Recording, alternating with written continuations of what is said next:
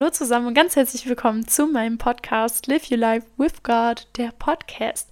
Schön, dass ihr wieder dabei seid. Ich hoffe, es geht euch gut und ihr könnt die Adventszeit soweit genießen. Ja, heute ist der 8. Dezember, das heißt, es ist Fest der unbefleckten Empfängnis Mariens. Und es ist echt schön, einfach an diesen Fest zu gedenken, dass wir eben eine Mutter im Himmel haben, Maria, die einfach so eine beeindruckende Frau ist. Und dazu werden wir auch heute was im zweiten Kapitel des Matthäus-Evangeliums erfahren, weil es wirklich einfach um diesen Zusammenhalt in der Familie geht, was eben die heilige Familie durchgemacht hat.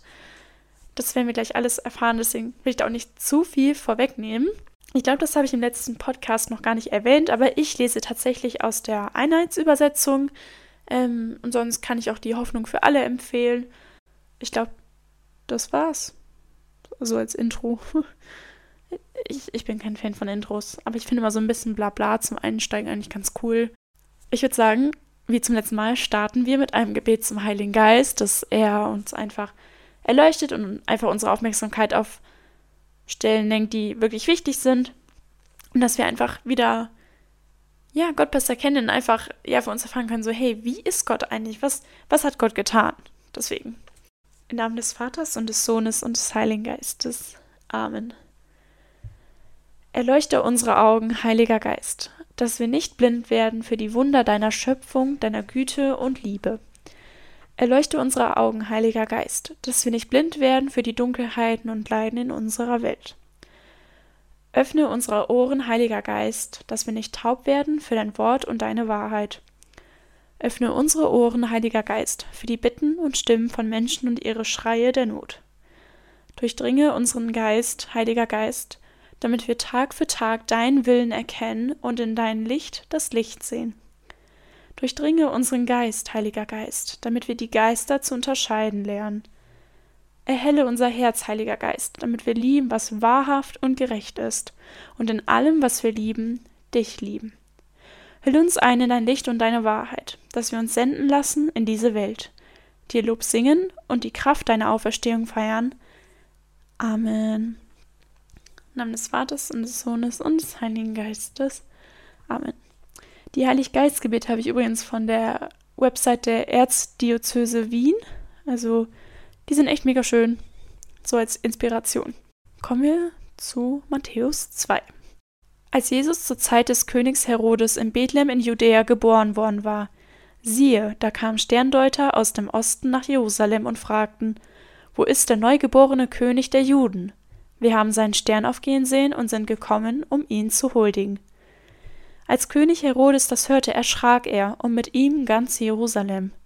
Er ließ alle hohen Priester und Schriftgelehrten des Volkes zusammenkommen und erkundigte sich bei ihnen, wo der Christus geboren werden solle. Sie antworteten ihm in Bethlehem in Judäa, denn so steht es geschrieben bei den Propheten. Du, Bethlehem im Gebiet von Juda, bist keineswegs die unbedeutendste unter den führenden Städten von Juda, denn aus dir wird ein Fürst vorhergehen, der Hirt meines Volkes Israel. Dennoch rief Herodes die Sterndeuter heimlich zu sich und ließ sich von ihnen genau sagen, wann der Stern erschienen war. Dann schickte er sie nach Bethlehem und sagte, Geht und forscht sorgfältig nach dem Kind, und wenn ihr es gefunden habt, berichtet mir, damit auch ich hingehe und ihm huldige. Nach diesen Worten des Königs machten sie sich auf den Weg. Und siehe, der Stern, den sie hatten aufgehen sehen, zog vor ihnen her bis zu dem Ort, wo das Kind war. Dort blieb er stehen. Als sie den Stern sahen, wurden sie von sehr großer Freude erfüllt. Sie gingen in das Haus und sahen das Kind und Maria, seine Mutter. Da fielen sie nieder und huldigten ihn. Dann holten sie ihre Schätze hervor und brachten ihm Gold, Weihrauch und Myrrhe als Gaben dar. Weil ihnen aber im Traum geboten wurde, nicht zu Herodes zurückzukehren, zogen sie auf einem anderen Weg heim in ihr Land. Als die Sternendeuter wieder gegangen waren, siehe, da erschien dem Josef im Traum ein Engel des Herrn und sagte: Steh auf, nimm das Kind und seine Mutter und flieh nach Ägypten. Dort bleibe, bis ich dir etwas anderes auftrage, denn Herodes wird das Kind suchen, um es zu töten. Da stand Jesus auf und floh in der Nacht mit dem Kind und dessen Mutter nach Ägypten. Dort blieb er bis zum Tod des Herodes, denn es sollte sich erfüllen, was der Herr durch den Propheten gesagt hat. Aus Ägypten habe ich meinen Sohn gerufen.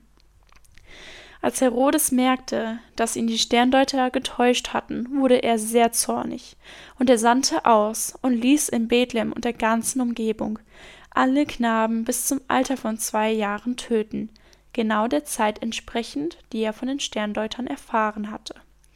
Damals erfüllte sich, was durch den Propheten Jeremia gesagt worden ist.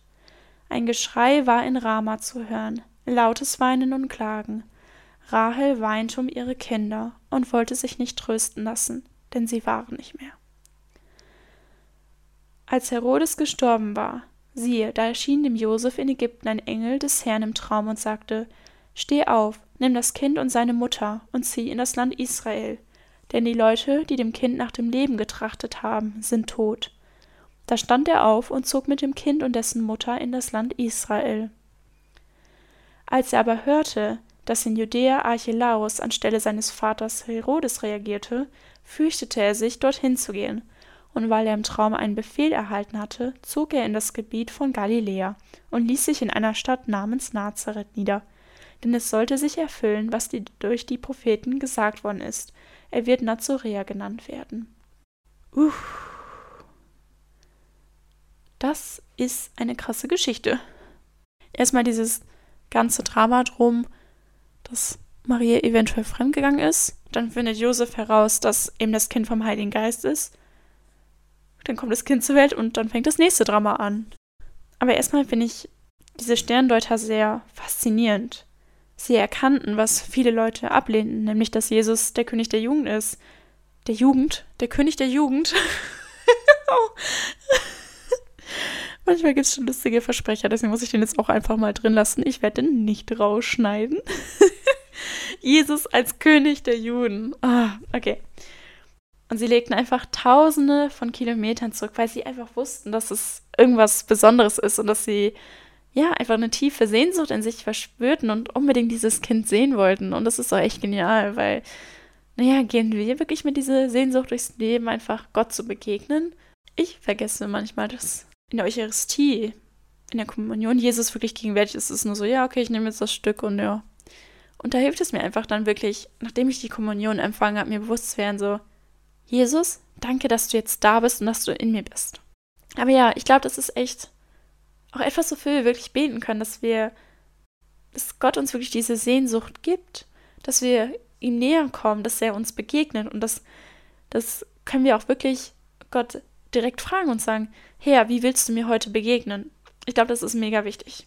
Genau, und dann wird eben von diesem Stern gesprochen, wodurch sie eben den Stall finden, in dem Jesus liegt und da vielleicht dann auch die Frage, was sind denn Sterne in meinem Leben, die mich näher zu Gott bringen, der immer wieder auf Gott zeigt.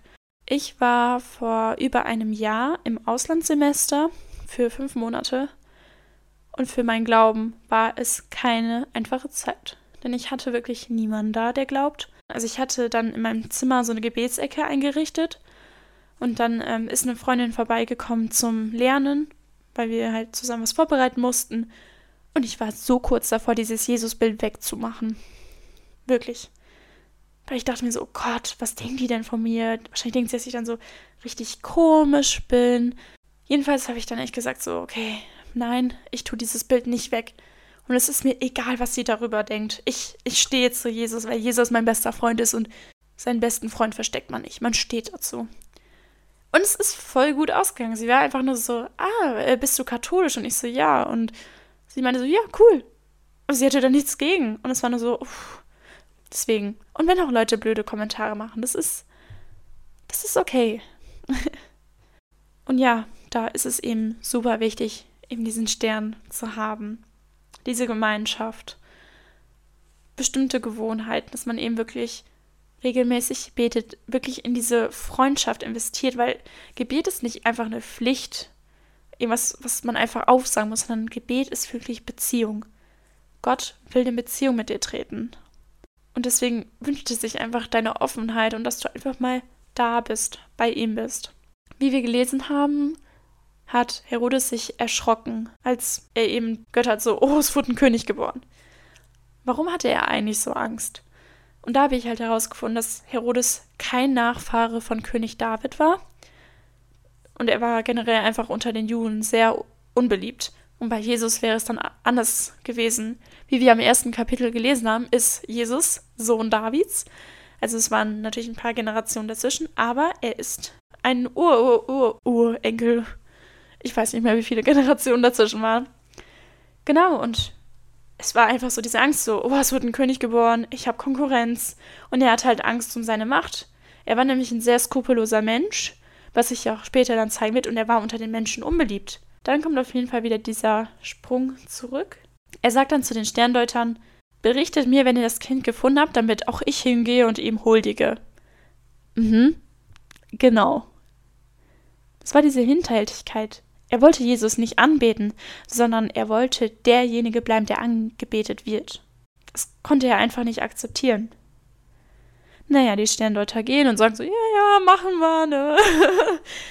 Aber diese, diese Reaktion einfach. Als sie den Stern sahen, wurden sie von großer Freude erfüllt.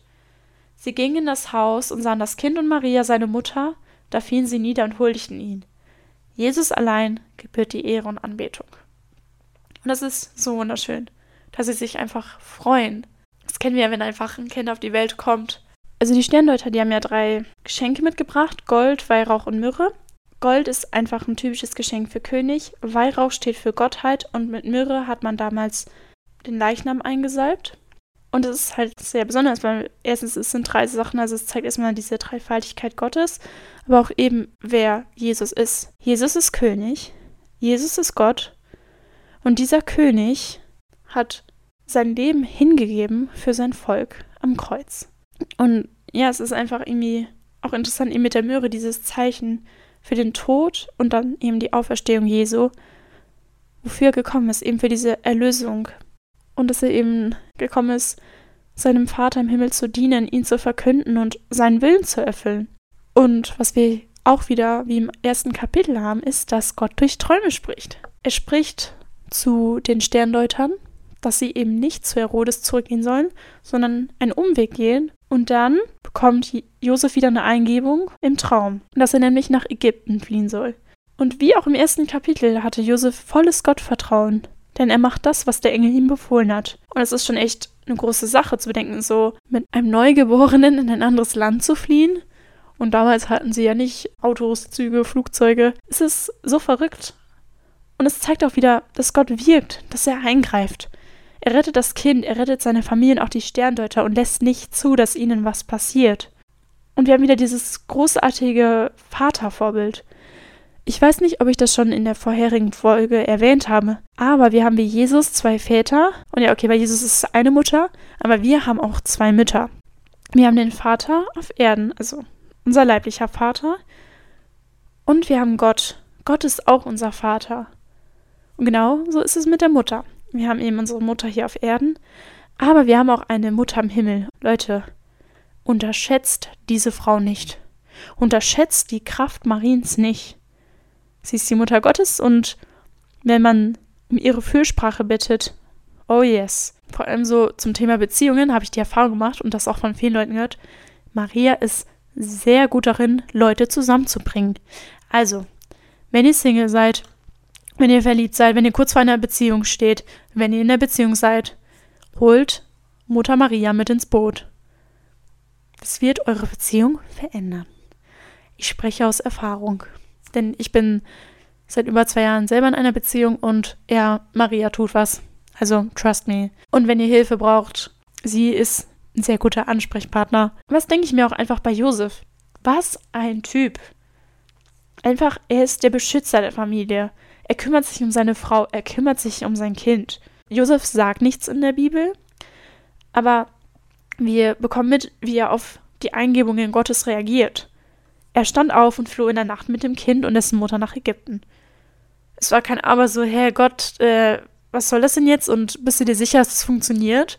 Sondern er war so, okay, ich weiß, dass Gott mir hilft. Er hat ja auch schon eben bei der ganzen Schwangerschaft von Maria gemerkt, dass man Gott vertrauen kann und dass Gott sich um einen kümmert. Andererseits frage ich mich auch, boah, wie sich die beiden gefühlt haben. Bestimmt mega unsicher und einfach wirklich voller Angst. Ich meine, Stell dir mal vor, jemand sagt dir, da ist jemand unterwegs, der dein Kind töten will. Und wieder haben wir eine erfüllte Prophezeiung. Ähm, aus Ägypten habe ich meinen Sohn gerufen. Das findet man in Hosea 11.1. Und das spricht auch wieder für die Führung Gottes.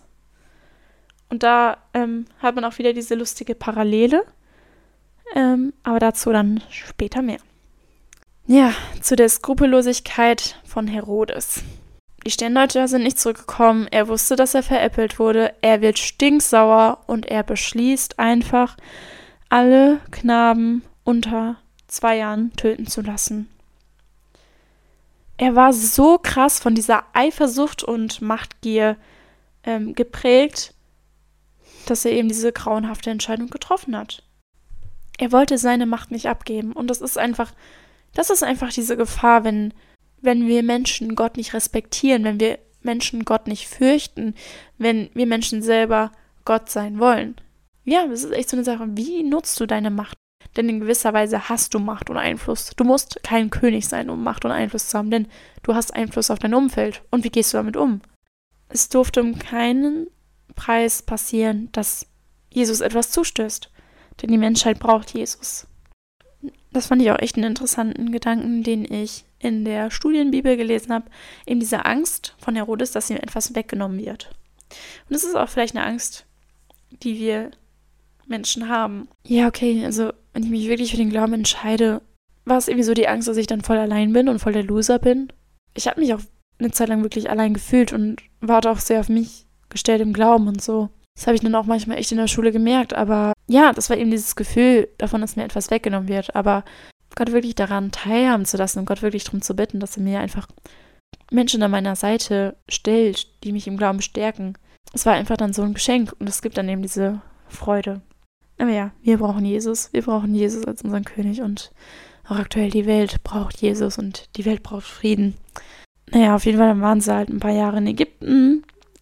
Herodes ist gestorben, das heißt, sie sind zurück nach Israel gekommen und das ist eine sehr interessante Parallele. Jesus zieht in Israel ein, wie damals das Volk, das aus der Sklaverei Ägyptens befreit wurde, in Israel einzog. Das ist doch genial, einfach diese Parallele so im Alten Testament, im Exodus und dann nochmal im Neuen Testament. Jesus flieht nach Ägypten und kommt aus Ägypten zurück. Ja, wir haben in diesem Kapitel viel über die Familie gelernt, über die Familie Jesu, wie sie in dieser Unsicherheit umgegangen sind. Und es ist einfach so schön zu sehen, dass Jesus uns Familien schenkt. Familien, damit wir Sicherheit erfahren, Geborgenheit. Eine Familie, die wirklich auf Gott hört und Gott dient, wie es so schön heißt. Ich und mein Haus wollen dem Herrn dienen. Was ich mir einfach so sehr für diese Welt wünsche, für wirklich starke Familien, weil, naja, es findet aktuell wirklich ein geistiger Kampf statt gegen die Familien. Es gibt viel Unversöhntheit, Spaltungen. Du musst kein Missionar sein, du musst kein Amt innehaben, um die Welt zu verändern, sondern es fängt wirklich in deinen vier Wänden an. In deiner Familie. Und ja, Familie kann anstrengend sein, kann nervend sein. Ich spreche da aus Erfahrung. Also bei uns läuft es auch nicht immer perfekt, aber ich bin einfach so dankbar, dass wir eben diese Gemeinschaft haben. Das war das zweite Kapitel. Jesus geht's gut, der Familie geht's gut, Jesus wächst auf und dann schauen wir mal, wie es weitergeht. Gott hat noch Großes vor und das sehen wir auch dann im Verlauf des Evangeliums und da bin ich auch einfach sehr gespannt drauf. Es hat einfach so viel Spaß gemacht, mir die Stelle durchzulesen und mir einfach Gedanken zu machen und auch mal wieder zu recherchieren. Vielen, vielen Dank fürs Zuhören und für die Unterstützung, auch wenn es aktuell noch eine super, super kleine Community ist. Aber ich bin für jeden einzelnen Hörer sehr dankbar. Und ich wünsche euch eine gesegnete zweite Adventswoche, eine gute Zeit und denkt dran, live your life with God. Jesus liebt dich. Tschüss und bis bald.